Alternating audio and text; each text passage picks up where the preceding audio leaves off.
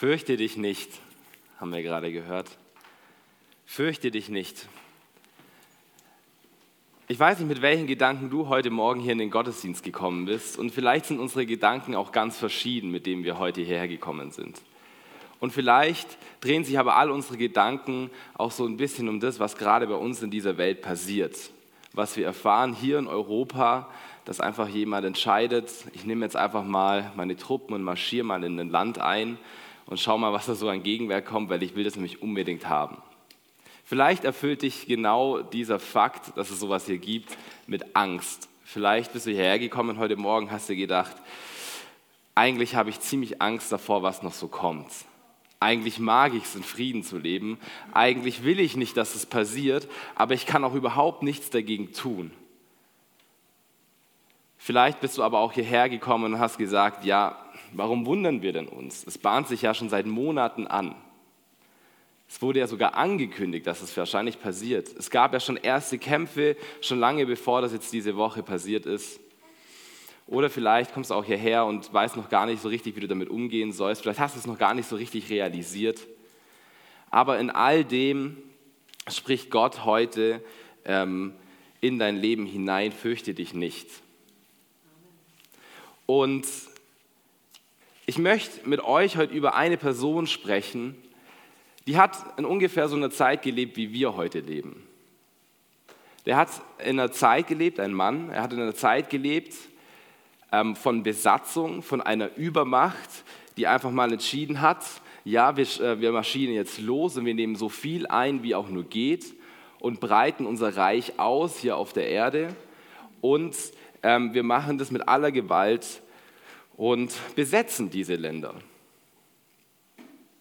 Aber es ist nicht nur ein Mann, der in so einer ähnlichen Zeit lebt, es ist auch ein Mann, der gesagt hat, ja genau davon lasse ich mich bestimmt nicht aufhalten. Davon lasse ich mich bestimmt nicht aufhalten, nur weil jetzt jemand hier entscheidet, in diese Länder reinzugehen. Ich gehe trotzdem raus und ich bringe den Leuten Jesus, weil Jesus seine Hoffnung war. Und vielleicht wisst ihr schon, von wem ich rede, weil die Person ist ziemlich bekannt. Ähm, und zwar rede ich vom Apostel Paulus. Den Namen habt ihr bestimmt schon gehört. Und wir lesen jetzt einfach mal zusammen, wie sich denn dieser Apostel Paulus vorstellt. Und zwar schreibt er einen Brief. Er schreibt einen Brief an eine Provinz in, ähm, in der heutigen Türkei, in der Westen der Türkei, also ähm, in der Nähe vom wahrscheinlich Mittelmeer, oder? Ganz im Westen von der Türkei. Und diese Provinz, die hat einiges mit uns gemein, oder zumindest eine Sache, und zwar war das eine sehr reiche Provinz. War eines der reichsten Provinzen im Reich Rom.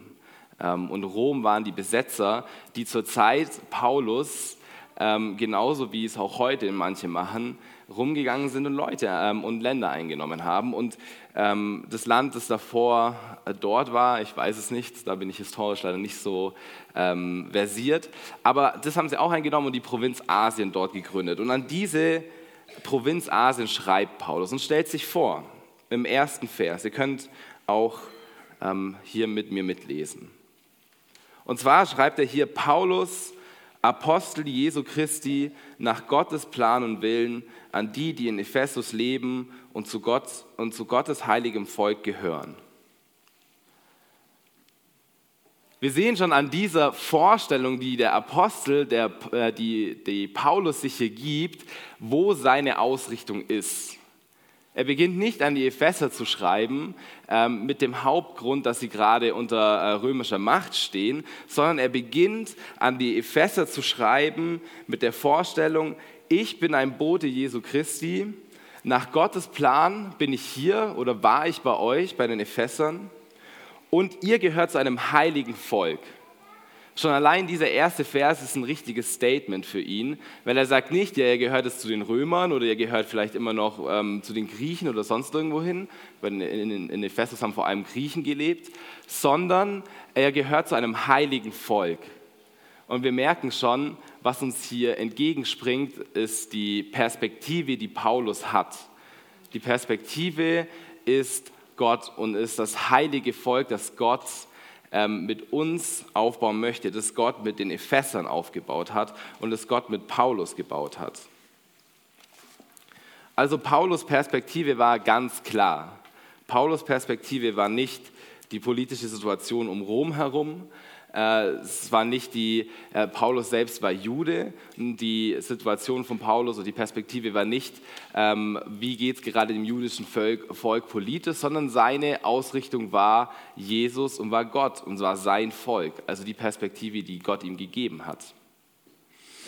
Und ich möchte euch heute hineinnehmen in das Leben von Paulus, weil Paulus kann ein großes Vorbild für uns sein, als Gemeinde, die wir vielleicht schon lange in der Gemeinde sind oder neu in der Gemeinde sind, als Nachfolger Christi, also als Nachfolger von Jesus, oder vielleicht als jemand, ähm, der heute Morgen hierher gekommen ist und gesagt hat, ja, ich bin mal hier, ich schaue mir das mal an, aber eigentlich merkst du, du hast gar keine Perspektive in dir und du weißt gar nicht, wohin mit deinem Leben und was ist eigentlich mein Sinn. Gerade in dieser Zeit, was macht eigentlich noch Sinn? Und wer war Paulus? Wir haben das schon ähm, hier stellt er sich schon vor als Apostel, also als Bote von Jesu Christi. Ähm, er, er war Jude, also er gehörte zum jüdischen Volk, das auch von Rom besetzt war, also Israel und Jerusalem. Und aber Paulus war vor allem ein Nachfolger Jesu. Und das ist was, was sein ganzes Leben total vereinnahmt hat, worauf er sein Leben total ausgerichtet hat, weil er ganz genau wusste, was er darin hat, und zwar eine Perspektive. Und wie ernst er das gemeint hat, ähm, das lesen wir im 1. Korinther 9, Vers 26. Und da schreibt er über sein Leben, für mich gibt es nur eine Sache. Ich laufe wie ein Läufer, der das Ziel nicht aus den Augen verliert und kämpfe wie ein Boxer, dessen Schläge nicht ins Leere gehen. Dieses Bild, das er hier äh, benutzt, ist ein Bild eines Sportlers, vielleicht eines olympischen Sportlers, ähm, wie, er, wie es heute auch wäre. Und er sagt, für mich gibt es nur eine einzige Sache, genauso wie diese Läufer laufen, genauso wie die von 14 oder 13 Jahren an in eine Akademie gesteckt werden, dass sie ihr ganzes Leben lang darauf ausrichten, irgendwann mal bei den Olympischen Spielen äh, mitzulaufen. Genauso sagt er, richte ich mein Leben danach aus, zu laufen und das Ziel nicht aus den Augen zu verlieren und zwar das Ziel ähm, Gottes und das Ziel von Jesus. Und es ist, den Leuten hinauszugehen und den Leuten von Jesus zu erzählen, eine, ähm, eine Hoffnung in die Welt zu bringen, die Botschaft zu verkünden. Und Jesus war überzeugt, äh, Paulus war überzeugt, dass Jesus sein Erlöser war, dass Jesus seine Perspektive ist, dass Jesus auferstanden ist, also dass Jesus nicht nur gestorben ist, sondern auch wirklich auferstanden von den Toten und dass Jesus auch wiederkommt. Und wenn Jesus wiederkommt, dass er hier auf der Erde ziemlich was verändern wird, aber zum Guten der Menschen. Und das war seine Hoffnung. Er hat gesagt, bis dahin gebe ich alles, bis dahin laufe ich und gebe mein Ziel nicht aus den Augen, bis dahin kämpfe ich wie ein Boxer und meine Schläge sollen nicht ins Leere gehen, sondern sie sollen treffen, genauso wo sie treffen sollen. Und das war sein Lebensinhalt. Und wenn wir jetzt in Epheser noch ein bisschen weiterlesen würden, das könnt ihr auch gerne ähm, dann auch mal daheim machen, dann beschreibt Paulus, wie, sie, wie dieses Leben für ihn aussah. Und dieses Leben sieht für ihn so aus, dass er ein vorbildliches Leben lebt in Gott, dass er ein untadeliges, untadeliges Leben führt, könnte man sagen, also nach den Werten Gottes in der Liebe Gottes, die er für all uns, uns Menschen hat, die wir gar nicht beschreiben können, die wir, ähm, wo ich gar keine Zeit hätte, sie hier, hier zu beschreiben in der Zeit, die uns gegeben ist. Er sagt, wir leben als Söhne und Töchter Gottes. Das bedeutet, wir sind nicht nur Anbeter, wir sind nicht nur Leute, die, die mal auf Gott schauen und es irgendwie ganz nice finden, sondern Gott sagt, wir sind seine Söhne und Töchter wir sind Teil seiner Familie, wir sind Teil seiner, äh, seines Erbes. Und er sagt, mein Leben und euer Leben soll Gott verherrlichen, weil er zu uns so eine große Gnade gezeigt hat, weil er uns zu seinen Söhnen und Töchtern macht, weil er uns diese Perspektive, diese Liebe schenkt. Deswegen sollen, sollen wir mit Gott, äh, sollen wir mit unserem Leben Gott verherrlichen. Deswegen schreibt er, ich möchte laufen wie ein Läufer und ich möchte ähm, boxen wie ein Boxer, der nicht ins Leere schlägt. Und heute Morgen schauen wir uns an, wie ist Paulus, wie hat Paulus denn das gemacht? Wie ist Paulus nach Ephesus gegangen und hat den Leuten dort von diesem Gott erzählt? Und wir können einiges lernen von dem, ähm, was wir dort lesen und was wir dort hören. Wenn ihr wollt, könnt ihr die Apostelgeschichte 19 aufschlagen. Ihr müsst nicht unbedingt mitlesen. Ich versuche euch das so ein bisschen wörtlich wiederzugeben. Falls ihr es genau wissen wollt, könnt ihr es immer schön überprüfen ähm, währenddessen. Aber ich versuche es euch einfach äh, mit meinen eigenen Worten nahezubringen. Also Paulus war unterwegs in Kleinasien, heißt es dort, wahrscheinlich war das dort in der Nähe und kommt irgendwann ähm, dann nach Ephesus. Vielleicht hat ihn der Heilige Geist dorthin geführt, vielleicht war sowieso schon sein Bestreben, irgendwann mal auch in die Provinz Asien zu gehen und dort den Leuten das Evangelium zu bringen, also Gott zu bringen und von Gott zu erzählen. Und ähm, er, er traf dort einen in Ephesus und ich bin mir sicher, egal wo er hingeht, er hat erstmal geschaut, okay, ähm, was, was ist hier eigentlich, was sind hier eigentlich für Leute? Und er kommt also an, vielleicht in Ephesus, in der Stadt, läuft durch die Stadttore äh, mit den großen Mauern. Ich bin mir sicher, die Stadt hatte Mauern. Ähm, und ihm fallen zwölf Männer auf. Diese zwölf Männer haben aus irgendeinem Grund seine Aufmerksamkeit auf, sich, äh, auf ihn gezogen. Und er geht zu diesen Männern und spricht zu diesen Männern und ähm, er, er findet heraus, diese Männer, die wurden getauft. Das bedeutet, sie haben schon von Gott gehört und irgendwie haben sie auch schon was mit Gott zu tun. Und Paulus geht zu ihnen hin und sagt, hey, ähm, voll cool, wahrscheinlich hat er gesagt, ähm, dass, ihr, dass ihr Gott schon kennt und dass ihr schon getauft seid, aber habt ihr denn schon Gottes Kraft, Gottes Heiligen Geist empfangen? Und die Männer waren erstmal außer sich und haben sich gedacht, der Heilige Geist, kam der überhaupt schon? Davon wissen wir gar nichts. Und Paulus hat gesagt, ja, der kam schon.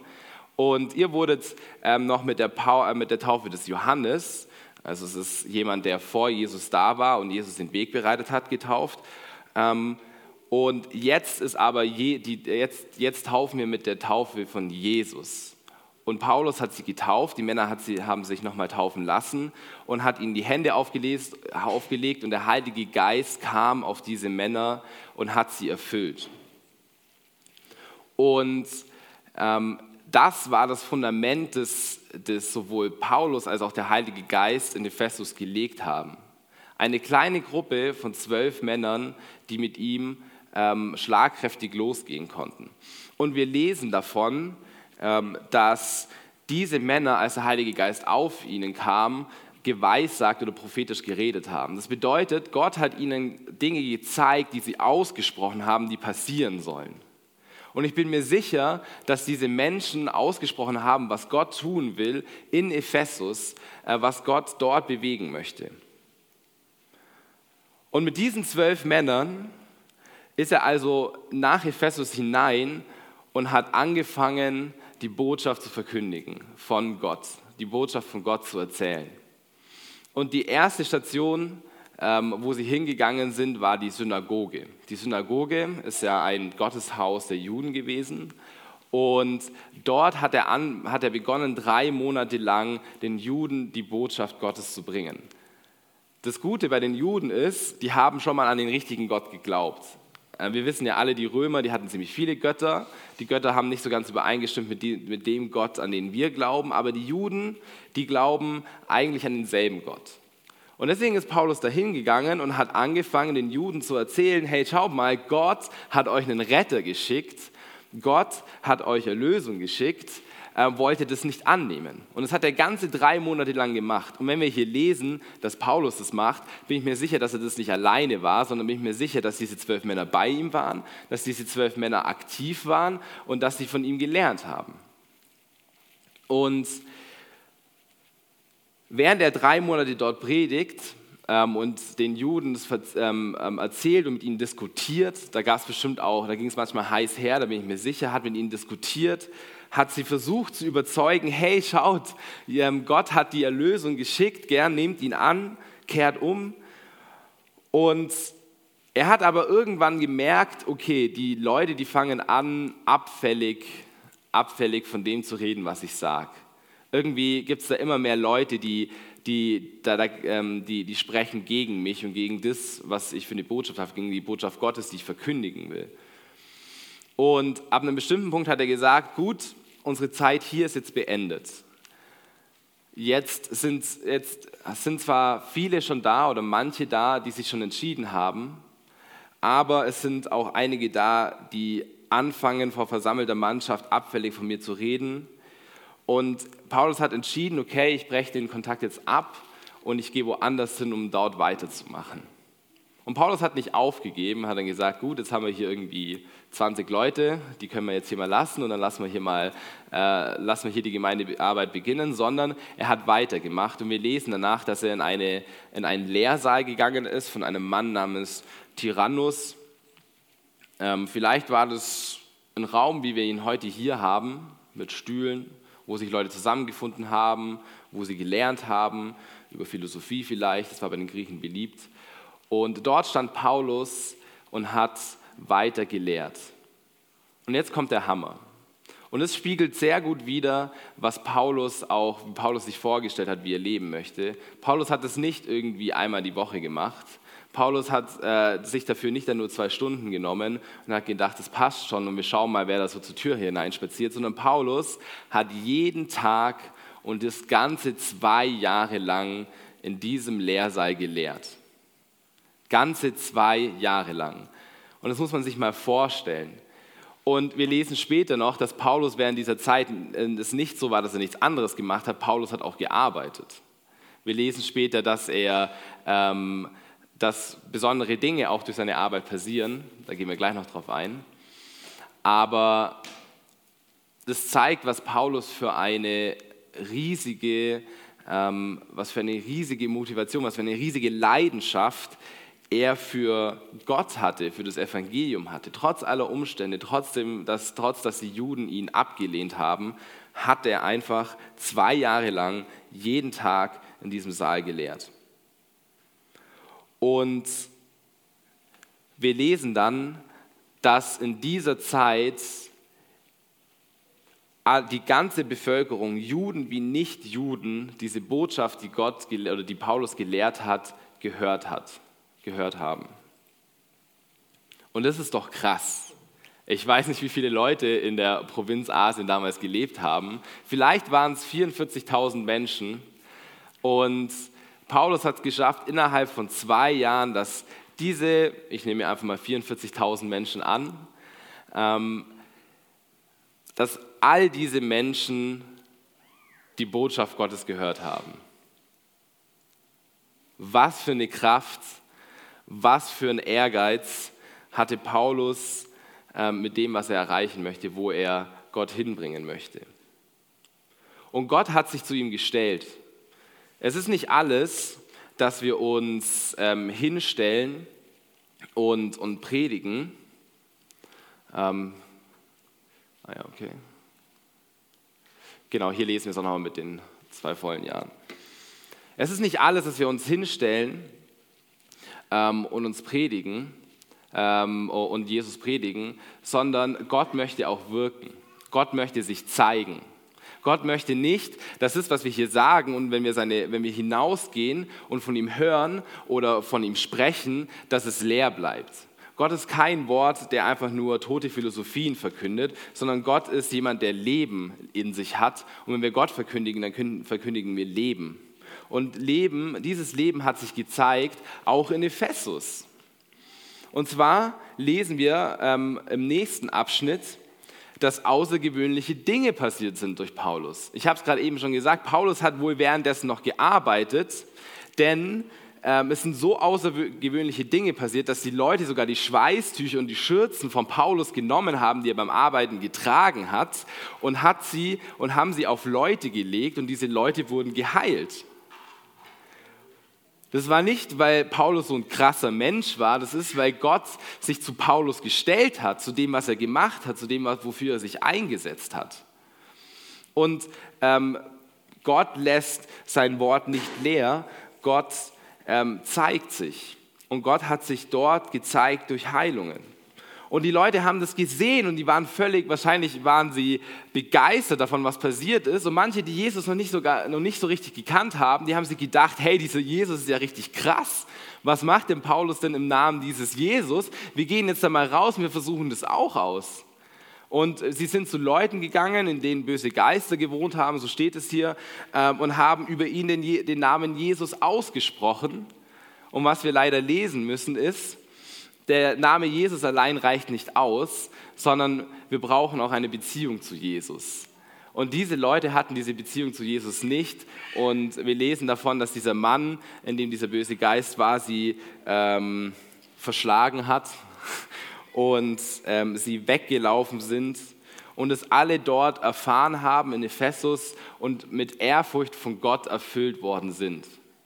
Also wir lesen sogar, die, Mann, die, Männer haben sich vielleicht ein bisschen erdreistet damit, den Namen zu, von Jesus missbrauchen zu wollen, obwohl sie ihn gar nicht kennen, obwohl sie vielleicht gar nicht auf seiner Seite standen.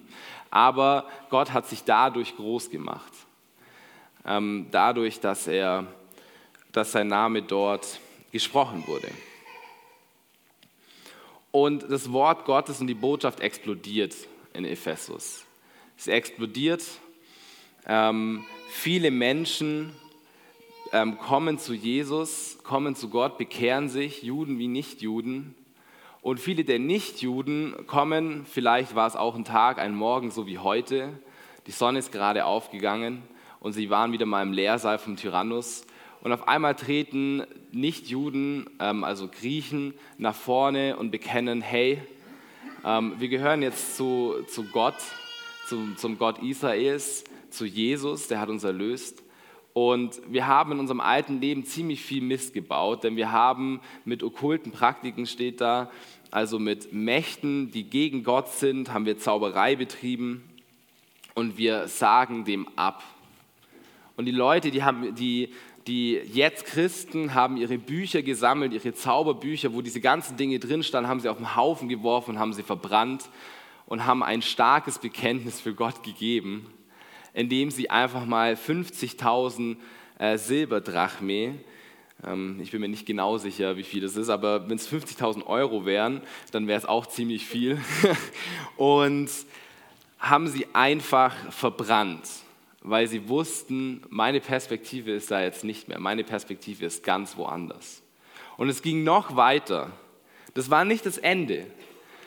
Von da an lebten sie nicht glücklich bis ans Ende aller Tage, sondern es, dieses Wort hat sich so weit herumgesprochen, dass, dass die Leute aufgehört haben, diesen Gott, den Ephesus hatte, und zwar Artemis, äh, hat aufgehört, sie, äh, den, den anzubeten.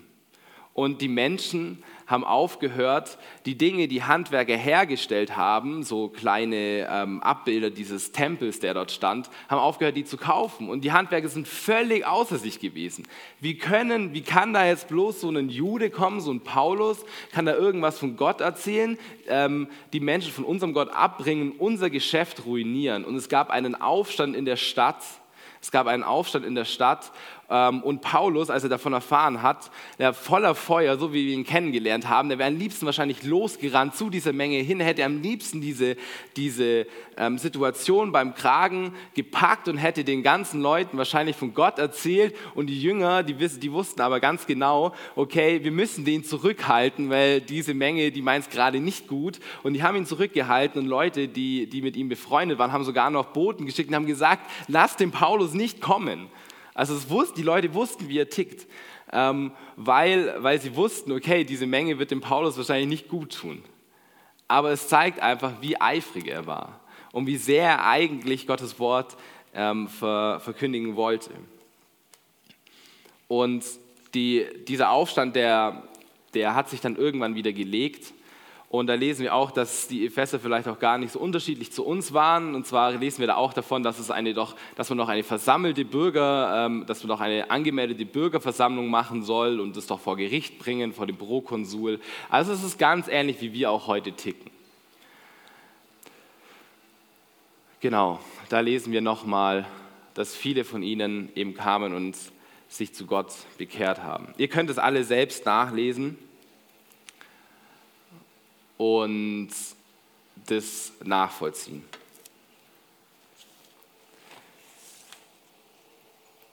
Aber was, was zeigt es uns?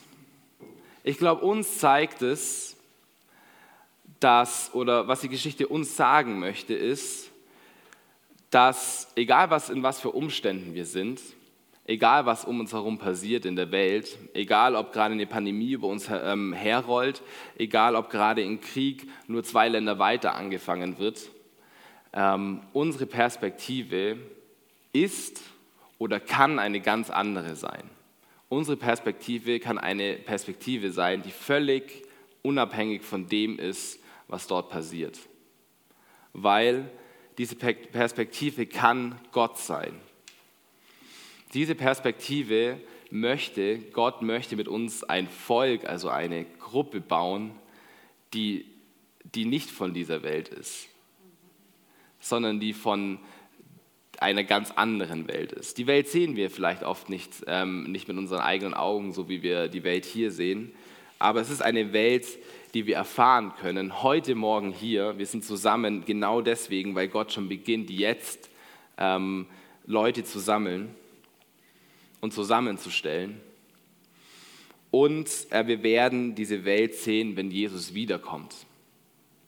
Weil Gott hat Jesus geschickt, damit er uns zu sich holen kann, damit er uns auferstehen lassen kann von den Toten und dass wir mit ihm gehen, wenn er seine neue Welt baut. Das ist unsere Perspektive. Die Frage, die wir uns heute Morgen stellen müssen, ist, haben wir diese Perspektive eigentlich noch? Vielleicht hast du diese Perspektive verloren oder vielleicht hast du diese Perspektive noch gar nicht gefunden. Egal an welcher Stelle du stehst, ähm, Gott will, dass diese Perspektive wieder neu ausgerichtet wird. Und Genauso wie Paulus am Anfang ein Fundament hatte, genauso haben wir auch ein Fundament. Vielleicht hast du ein Fundament in dieser Gemeinde. Ein Fundament mit Gläubigen, die an Gott glauben, die sich entschieden haben, die vielleicht schon lange Jahre mit Gott gegangen sind. Und vielleicht stehst du an der Stelle, wo du sagen kannst, ja, ich möchte vorangehen mit dieser Gemeinde. Ich möchte mit dieser Gemeinde ganz Memmingen erreichen. Unsere Provinz Asien ist Memmingen. Wir sind in Memmingen und Memmingen ist nicht nur die Stadt, die wir sehen, wenn wir rausgehen. Memmingen ist auch die ganze Umgebung drumherum ähm, und all diese Orte, wo die Leute hierher kommen. Vielleicht ähm, ist es auch nicht unbedingt, ähm, ist es nicht zu 100% eine Gemeinde.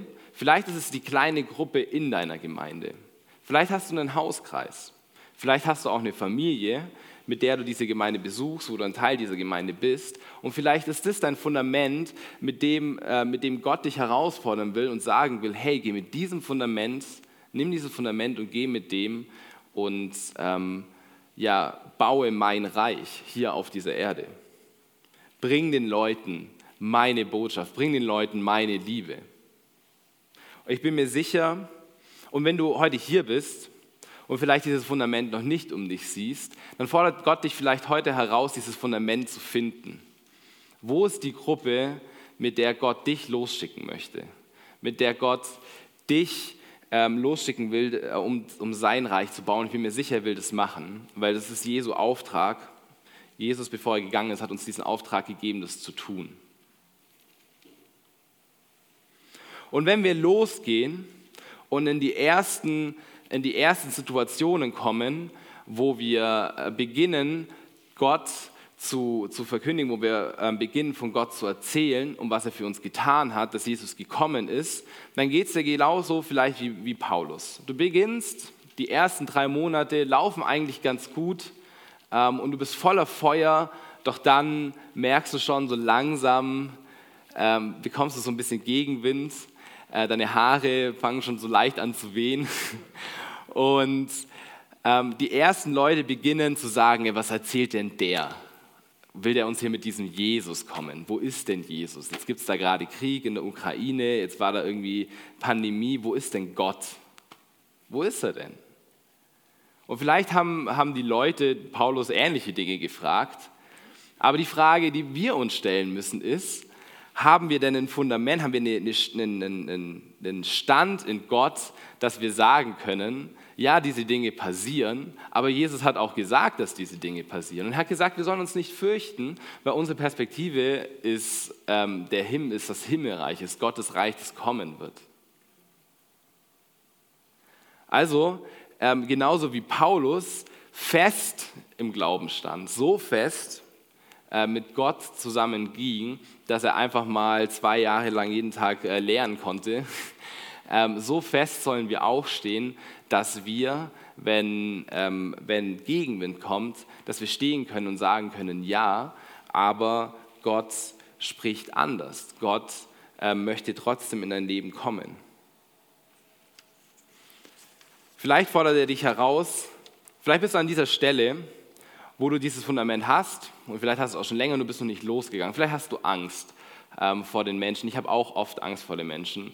Mir fällt es leichter, hier zu stehen, wie auf die Straße zu gehen, um Menschen anzusprechen, ähm, weil ich weiß, hier bin ich mehr oder weniger unter Gleichgesinnten. Aber Gott möchte, glaube ich, dass wir, egal wo wir sind, nicht, nicht nur in der Fußgängerzone, sondern auch auf deiner Arbeit, vielleicht in deiner Familie, vielleicht in der Schule oder in deiner Ausbildung, äh, Gott möchte, dass du ähm, so fest in ihm verankert bist, dass du dort von ihm erzählst und dass wir diese Furcht verlieren, das zu tun. Und ich bin mir sicher, dass der Heilige Geist ähm, wirken wird.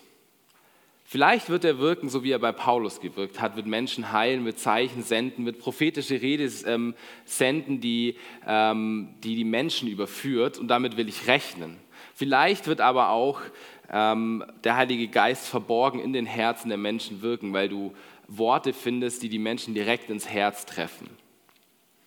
Und der Heilige Geist, der wirkt durch ganz unterschiedliche Dinge, aber ich bin mir sicher, dass wenn du hinausgehst mit Jesus zusammen und den Leuten erzählst, dass sich der Heilige Geist auf deine Seite stellt.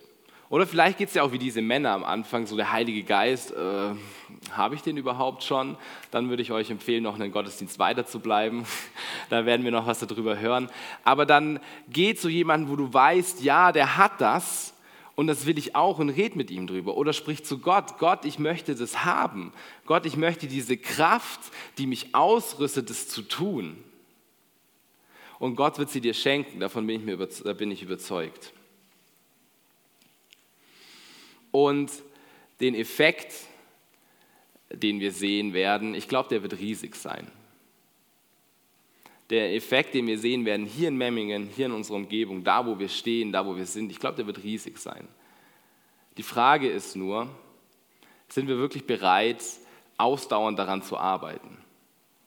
Wisst ihr, ähm, dadurch, dass unsere Welt total globalisiert ist, dadurch, dass wir Internet haben, Internet ist ziemlich genial, sehen, wir ziemlich viel, ähm, was andere Gemeinden machen, äh, was so in der Welt passiert. Und das lässt uns vielleicht ja in, in, das lässt uns vielleicht Mut fassen, was, was auf der Welt passiert und wo Gott ähm, in der Welt ähm, wirkt. Aber vielleicht verblendet uns das auch manchmal auf eine Art und Weise, wo wir denken, ja, das will ich unbedingt auch, aber eigentlich will ich gar nichts dafür tun. Vielleicht siehst du eine Gemeinde in einer großen Stadt, in Amerika, da gibt es auch ziemlich viele große Gemeinden, die gehen richtig ab. Da kommen richtig viele Leute, die, da, da kommen Leute, die strömen da nur so hin. Und bei uns passiert es nicht. Warum passiert es bei uns nicht? Warum erreichen wir denn die Leute nicht? Aber vielleicht sind wir nicht bereit, so wie Paulus, jeden Tag einfach mal zwei Jahre lang hinzustehen und zu sagen, ja, ich setze mich jetzt dafür ein.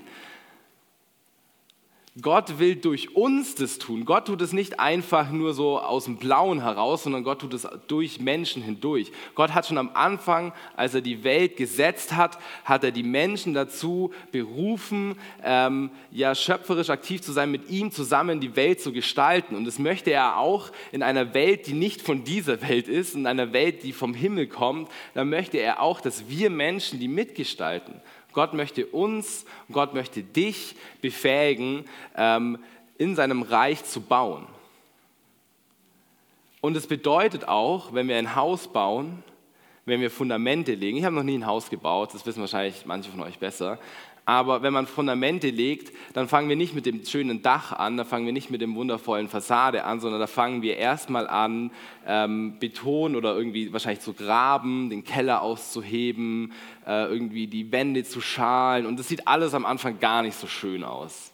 Und dann, wenn du den Keller dann vielleicht gebaut hast, dann wird, der erstmal, es erstmal wieder zugemacht. Man sieht es da gar nicht, was überhaupt gebaut worden ist. Und dann fängst du an, nochmal Beton über, drüber zu schütten. Und die Leute fahren an der Straße vorbei und denken sich so, ja, ist halt ein Dreckhaufen. Aber eigentlich ist vielleicht schon ein Keller drunter. Und so ist es auch mit unserer Gemeinde, so ist es mit unserem Leben, so ist es mit vielen Dingen dass wir erstmal dieses Fundament bauen wollen müssen. Und das Fundament, das passiert nicht von heute auf morgen, sondern das braucht Zeit. Und Gott möchte aber mit uns da hineingehen und dieses Fundament bauen. Gott möchte mit uns eine Schlagrichtung finden, weil das haben diese Gemeinden, davon bin ich überzeugt. Sie haben Menschen, die gesagt haben, ja, wir wollen das und wir geben alles, was wir geben können und was Gott will, dass wir geben sollen und wir bauen das und wir machen das. Und nach vielen Jahren, vielleicht nach zwei, vielleicht nach fünf, ich weiß es nicht, ähm, zeigt sich dann dieses große Werk, das wir sehen im Fernsehen, was wir sehen im Internet, ähm, was Gott dann da äh, gebaut hat, was die Menschen mit Gott zusammengebaut haben. Und wo Gott uns, glaube ich, einfach herausfordern möchte, und es ist die Herausforderung an jeden von uns heute Morgen, ist, sind wir damit dabei.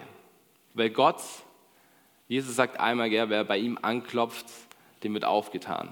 Gott lässt sich mit ins Boot kommen. Das ist gar keine Frage. Gott ist nicht so, dass er sagt, du nicht, ja, du hast deine Arme schon nicht stark genug, irgendwie dein Verstand ist nicht scharf genug, um jetzt hier das Reich zu bauen. Nee, Gott nimmt jeden mit hinein. Und Gott will auch dich mit hineinnehmen. Heute Morgen will er dich mit hineinnehmen. Und deswegen ist die große Frage, wo ist deine Perspektive? Ist deine Perspektive bei Gott? Willst du dein Leben, genauso wie der Apostel Paulus, ganz auf Gott ausrichten? Oder sagst du, nee, ähm, das ist mir eigentlich nicht wert? Und es ist eine Entscheidung, die du treffen darfst die du in gewisser Weise auch treffen wirst, ob du willst oder nicht. Wenn du heute Morgen rausgehst, in dein Auto fährst, heimfährst und nichts gemacht hast, dann hast du diese Entscheidung getroffen. Wenn du daheim bist und dann dich entscheidest, ja, ich will das, dann hast du die Entscheidung auch getroffen. Diese Entscheidung ist nicht abhängig hier von diesen Räumen, ist nicht abhängig von diesem Zeitpunkt, aber diese Entscheidung muss getroffen werden und wir treffen diese Entscheidung, wir werden sie treffen auf irgendeine Art und Weise in unserem Leben. Und Gott fragt euch, fragt uns, fragt auch mich, wie ist deine Entscheidung? Willst du da mit mir mitgehen? Und was bist du bereit dafür zu geben? Und wenn wir jetzt das letzte Lied singen, heute Morgen, dann können wir genau das Gott fragen. Dann können wir in unserem Herzen bewegen, was sagt Gott heute da zu mir? wo will er mit mir einen Schritt weitergehen? Wo will er vielleicht, wo hat er vielleicht eine Vision mit meinem Leben, die ich noch gar nicht sehe? Und wo Gott mit mir Gemeinde bauen will, ähm, wo ich vielleicht noch sage, nee, das, ähm, das sehe ich noch nicht oder da stelle ich mich noch quer. Und lasst es euch Gott zeigen. Lasst es euch Gott zeigen in dieser Zeit, ähm, wenn wir dieses letzte Lied zusammen hören oder singen und überlegt euch, was eure Antwort ist. Und macht euch gute Gedanken darüber. Es wird euer Leben verändern, auf die eine oder auf die andere Weise. Und ich kann euch ermutigen, entscheidet euch für Gott. Entscheidet euch für Gott.